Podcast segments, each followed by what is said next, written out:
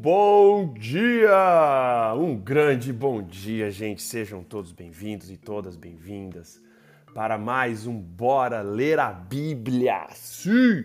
Domingueira, 10 de abril, 8 e meia da manhã, onde nós vamos ler e estudar Êxodo capítulo 37. Estamos chegando aí nos finalmente de Êxodo. Estamos chegando aí no finalzinho, faltam com o capítulo 37 aí quatro capítulos para a gente finalizar o livro de Êxodo e depois nós iremos é, começar o livro de Levítico. Então já vão abrindo as Bíblias de vocês aí em Êxodo capítulo 37. Hoje nós vamos ver aqui de uma forma é, rápida, o capítulo é curto, a, a fabricação ou a construção de alguns dos móveis já de dentro do tabernáculo. Hoje vai ser uma leitura bem rápida. Vamos fazer uma oração e vamos começar a nossa leitura. Oremos. Pai amado e querido, nós lhe agradecemos muito, Pai, pelo por quem o Senhor é. Agradecemos porque o Senhor é o nosso Criador, agradecemos porque o Senhor é o nosso Salvador, Pai. Agradecemos porque o Senhor nos mantém, o Senhor nos abençoa, o Senhor tem misericórdia conosco, mesmo sendo nós pecadores, criaturas tão pequenas, o Senhor nos ama infinitamente. Agradecemos pelo cuidado que o Senhor tem conosco, agradecemos pela noite de descanso, agradecemos pelo despertar nessa manhã com paz, com saúde, com segurança. E agradecemos agora a oportunidade que temos, Pai, de estudarmos mais um capítulo da Bíblia juntos, Pai. E ao abrirmos agora em Êxodo 37, que o Senhor se faça presente conosco enviando o teu Santo Espírito para nos dar sabedoria e entendimento, Pai, de tudo que nós iremos ler aqui. Seja com os que estão aqui acompanhando ao vivo no Clubhouse e no Instagram, seja também os que estão acompanhando a gravação no Spotify e no YouTube. Tudo isso pedimos e agradecemos por amor de seu santo e maravilhoso nome, Pai. Amém. Tudo bem, ontem, gente, no capítulo 36, nós vimos ali a, o, o começo da construção do tabernáculo mostra todos os detalhes. E a mesma vibe, me, o mesmo pensamento de ontem, eu preciso que vocês mantenham o pensamento de hoje. Por que, que Moisés reescreveu tudo isso depois de Deus ter dado as instruções para ele lá no Monte Sinai? Ele, Deus já ter falado tudo, todas as especificações. Agora Moisés vai reescrever tudo. Agora o que, que o povo fez? Como que fez? Por quê?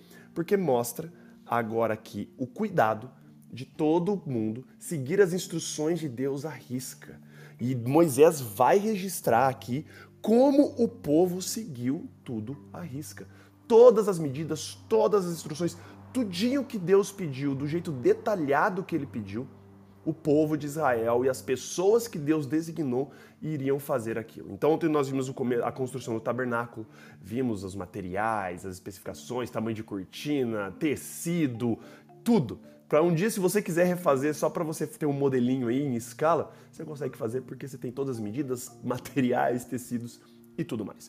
Agora, no capítulo 37, vamos começar a ver a construção dos móveis, a manufaturação a, dos móveis de dentro. Então, vamos começar a ler aqui.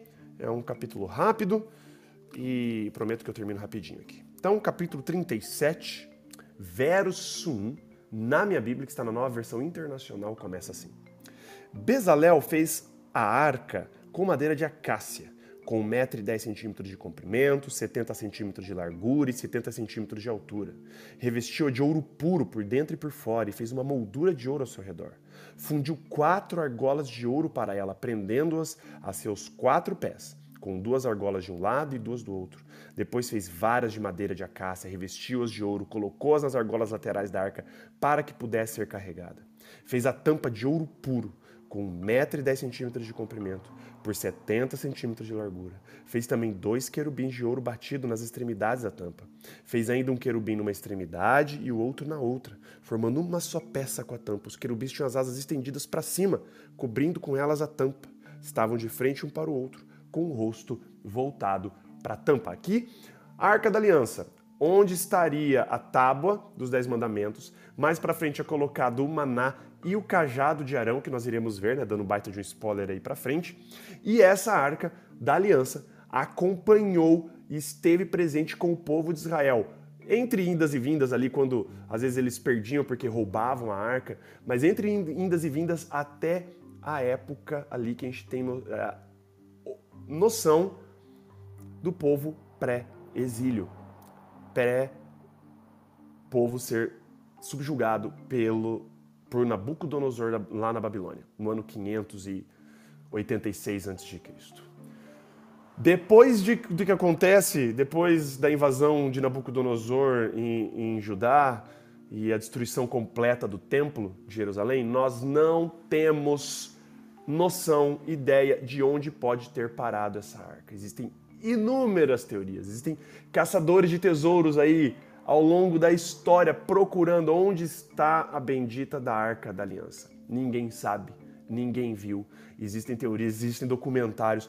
O fato é que essa arca que foi construída aqui, que nós estamos lendo aqui, se perdeu ao longo da história, ao longo das, das guerras, das invasões, e nós não temos noção. Mas era onde a manifestação de Deus aparecia, a Shekinah, em cima da tampa, entre os dois querubins, que tampavam a tampa com as asas e os querubins olhando ali. Então, a construção ali foi seguida também à risca. Verso 10. Fez a mesa com madeira de acácia com 90 centímetros de comprimento, 45 centímetros de largura e 70 centímetros de altura. Revestiu-a de ouro puro e fez uma moldura de ouro ao seu redor. Fez também ao seu redor uma borda com a largura de quatro dedos e uma moldura de ouro para essa borda. Fundiu quatro argolas de ouro para a mesa e prendeu-as nos quatro cantos onde estavam os seus quatro pés. As argolas foram presas próximas da borda para que sustentassem as varas usadas para carregar a mesa. Fez as varas para carregar a mesa de madeira de acácia revestida de ouro. E de ouro puro fez os utensílios para a mesa, seus pratos e recipientes para o incenso, as tigelas e as bacias nas quais se derramam as ofertas de bebidas. Lembrando que isso aqui era a mesa onde ficavam os pães, os pães da presença que colocavam ali, que ficava onde?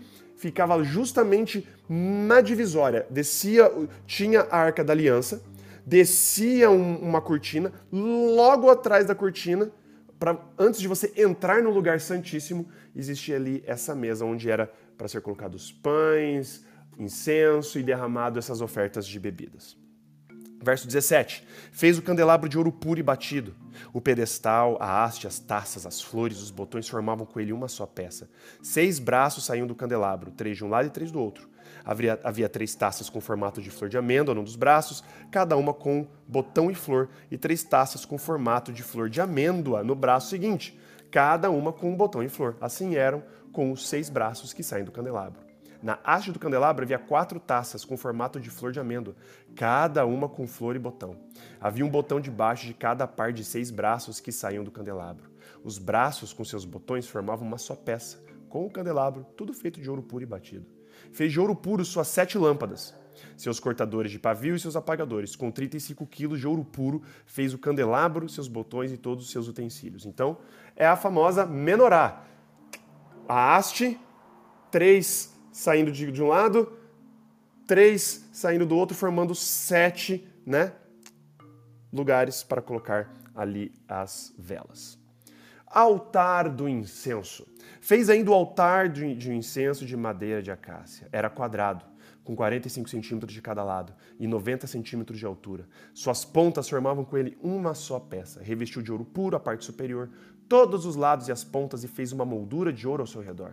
Fez também duas argolas de ouro de cada lado do altar, abaixo da moldura, para sustentar as varas utilizadas para carregá-lo, e usou madeira de acácia para fazer as varas e revestiu-as de ouro. Fez ainda óleo, o óleo sagrado para as unções e o incenso puro e aromático, obra de perfumista. Então aqui terminamos o capítulo e mais uma vez, gente, seguindo ali a risca tudo que Deus tinha falado, tudo, todas as especificações que Deus colocou, agora Moisés tem esse cuidado de mostrar que o povo seguiu a risca. Assim como o povo seguiu a risca ali as, os detalhes e tudo que Deus falou, isso também tem que ser aplicado na nossa vida. E aí eu tento sempre trazer uma aplicação aqui, porque não adianta a gente ler tudo isso, não adianta a gente ler essa construção aqui dos utensílios sem tentar tirar algumas aplicações. A primeira eu já tinha falado ontem, inclusive, que é justamente esse essa importância que Deus dá aos detalhes, é a importância que Deus pede para a gente dar aos detalhes. Quando ele pede algo pra gente, ele não pede algo que a gente realize superficialmente, ele pede que a gente realize de todo o coração, de, do, dos mínimos detalhes, como ele pediu. Outra coisa, Deus, cara, ele é extremamente detalhista, por quê? Porque ele é o criador de todo o universo. Ele sabe tudo, ele sabe de todas as coisas. E aqui, quando a gente vê os utensílios e quando a gente vê esses detalhes colocados ali em um, em um prédio, uma estrutura, cara, por quê? Porque Deus quer mostrar que aonde ele está existe ordem. Não existe caos. Onde Deus está existe ordem. Deus habitaria no meio do povo dentro daquele tabernáculo. Deus exigia uma ordem como as coisas deveriam ser feitas, proporções, medidas. Cara, Deus é o Deus, o designer de tudo. Ele sabe de tudo. Ele iria habitar no meio do povo, ele iria tomar as providências para que tudo saísse exatamente do jeito que ele queria, porque ele é um Deus de ordem. Um Deus que precisa que as pessoas entendam que ele é um Deus assim, um Deus de ordem. Ele não é caos, ele não é bagunça. Deus é um Deus de ordem. E ali Deus coloca todas as especificações de construção para mostrar essa ordem, para mostrar para o povo a santidade, para mostrar assim, cara, coloque todo o seu esforço, coloque todas as suas forças para fazer isso, porque é vai ser o local de habitação do próprio Deus no meio do povo. Deus de ordem, gente, não é de caos. Se está caos acontecendo na sua vida, não é porque Deus quis fazer que acontecesse o caos na sua vida, pelo contrário. Deus deseja restabelecer a ordem que foi rompida lá atrás no Éden. Aí vem o pecado, e o pecado que vem o caos, o pecado que desorganiza tudo, tira a beleza de onde era belo, coloca a bagunça onde não existia bagunça. Deus é um Deus de ordem, Deus é um Deus de beleza, Deus é um Deus de design. Deus é o grande primeiro designer de tudo. E ele estava aqui. Imagina que privilégio você receber uma planta baixa com todas as medidas do designer do universo para você construir uma coisa. Eu, se eu recebesse, eu não teria eu faria nos mínimos detalhes tudo que esse grande designer falou. E esse designer, ele dá todo o design para sua vida aqui na Bíblia. Ele especifica coisas que você tem que fazer faça isso, não faça aquilo, viva assim, trate assim as pessoas. Cara, ele dá a planta baixa da nossa vida aqui. Tudo que ele pede da gente é que a gente siga e arrisca. É difícil? É, porque a nossa, nossa natureza pecaminosa que tende ao caos, parece um Tasmania rodando e querendo bagunçar tudo, vai fazer isso. O negócio é, nós temos um Deus que veio, morreu por mim e por você, para que ele possa finalmente, ao longo dessa sua vida, ao longo da nossa vida, nos ajudar e lá no fim ele vai restaurar todas as coisas e o design vai ser de novo restaurado. Deus é um designer de relacionamentos também, não é só um designer de coisas belas, da natureza, do universo. Deus é um designer de relacionamentos ele deseja reestabelecer esse design, essa metodologia com você também. Vamos orar. Pai amado querido, agradecemos por mais um dia de leitura Hoje foi um capítulo rápido, mostrando os móveis aqui da, da construção do tabernáculo. E toda vez que eu leio isso, eu não tenho como fugir de, de, do que eu acabei de falar com eles aqui, Pai. De como o Senhor é um Deus detalhista, como o Senhor é um Deus de proporção, como o Senhor é um Deus designer, como o Senhor tem todo o design, todo o desenho de todas as coisas já na sua cabeça. Você pensou o universo se criou. O Senhor veio e nos desenhou a sua imagem, a sua semelhança. O Senhor tinha um plano desenhado para todos nós, Pai, mas a gente quis fugir do, do esquema, quis fugir da planta baixa que o Senhor tinha designado para a gente. E agora, tudo que o Senhor está fazendo, Pai, tudo que o Senhor fez, tudo que a gente está lendo aqui, e até o fim, quando o Senhor retornar, é buscando restabelecer, Pai, e redesenhar a nossa vida de novo, conforme o Senhor designou. Muitas vezes a gente vai querer sair do plano, a gente vai querer sair dessa planta baixa, a gente vai querer sair do, do que o Senhor desenhou para a gente, mas por favor, nos ajude com a ajuda do seu Santo Espírito, Pai, a tentar nos encaixar o máximo possível nos seus, nos seus planos para a nossa vida. Que a gente deixe de ser rebelde, querer fazer desenhos e, e, improvisações na nossa vida e que a gente siga o que o Senhor pediu para a gente, porque é o, é, o, é o plano mais seguro. O Senhor faz isso porque nos ama, não porque o Senhor quer ver o nosso, o nosso pior, o nosso oco, o Senhor não quer ver a gente sofrendo.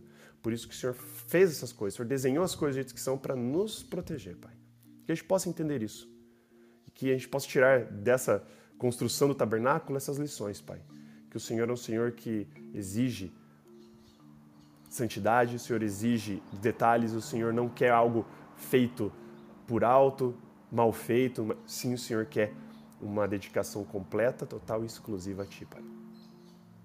Quero pedir que o Senhor nos dê uma ótima semana, semana que está começando esse domingão, uma semana de muito trabalho, muita luta, muitos desafios. Que o Senhor seja com todos, Pai. Seja também aqui com todas as famílias representadas, com suas dificuldades, suas batalhas, suas lutas, Pai. Perdoe também nossos pecados e faltas. Seja com os menos favorecidos do teu reino, Pai, as pessoas que estão em situação de vulnerabilidade, moradores de rua. Seja com os que estão tendo que fugir lá da Ucrânia, essa guerra que não tem data para terminar, só tragédia acontecendo, genocídio. Seja com as pessoas de lá, Pai, que estão sendo estão refugiadas em outros lugares. Pessoas que não saíram do país estão perdendo seus lares, seus parentes, familiares. Seja com outras pessoas ao redor do mundo também que estão passando por guerra, que não é só na Ucrânia que estão passando por essa tragédia. Seja, por, seja com as pessoas que estão passando por tragédias de desastres naturais, enchentes, terremotos, furacões, tornado. Seja com esses, Pai. Mas também, Pai, nos, que isso nos acenda uma lâmpada de alerta, mostrando que esses sinais estão aí avisando que logo, logo, Pai, o Senhor em breve irá retornar nas nuvens do céu para nos buscar, para nos levar para um lugar infinitamente melhor. Que isso nos encha de esperança, Pai, não de medo, que o Senhor está prestes a retornar para buscar a gente, Pai. Tudo isso pedimos e agradecemos, Pai, por amor do seu santo e maravilhoso nome. Amém, Pai. Valeu, gente. Queria agradecer a presença de todos vocês. Lembrando que a partir de amanhã, segunda-feira, dia 11 de abril, os horários do Bora Ler a Bíblia irão mudar. Então é de agora, antes era segunda a sexta, das sete e meia às oito da manhã. Agora faremos de segunda a sexta às oito e meia da noite, horário de Brasília, das oito e meia às nove da noite. Por conta de trabalho, não tenho mais como fazer no horário que eu fazia, que eu tenho feito há mais de um ano e pouco aí. Então, Fiquem atentos ao horário. Se querem acompanhar o ao vivo, segunda a sexta, das 8h30 às 9 da noite. Se vocês perderem o ao vivo, nós temos o nosso podcast no Spotify e o nosso canal no YouTube, em que eu subo todos os episódios para você não perder nem um dia. Beleza, gente? Um grande beijo, um abraço para vocês, um ótimo domingo com a presença de Deus, com as bênçãos dele. Um grande beijo, até amanhã. Valeus e falou!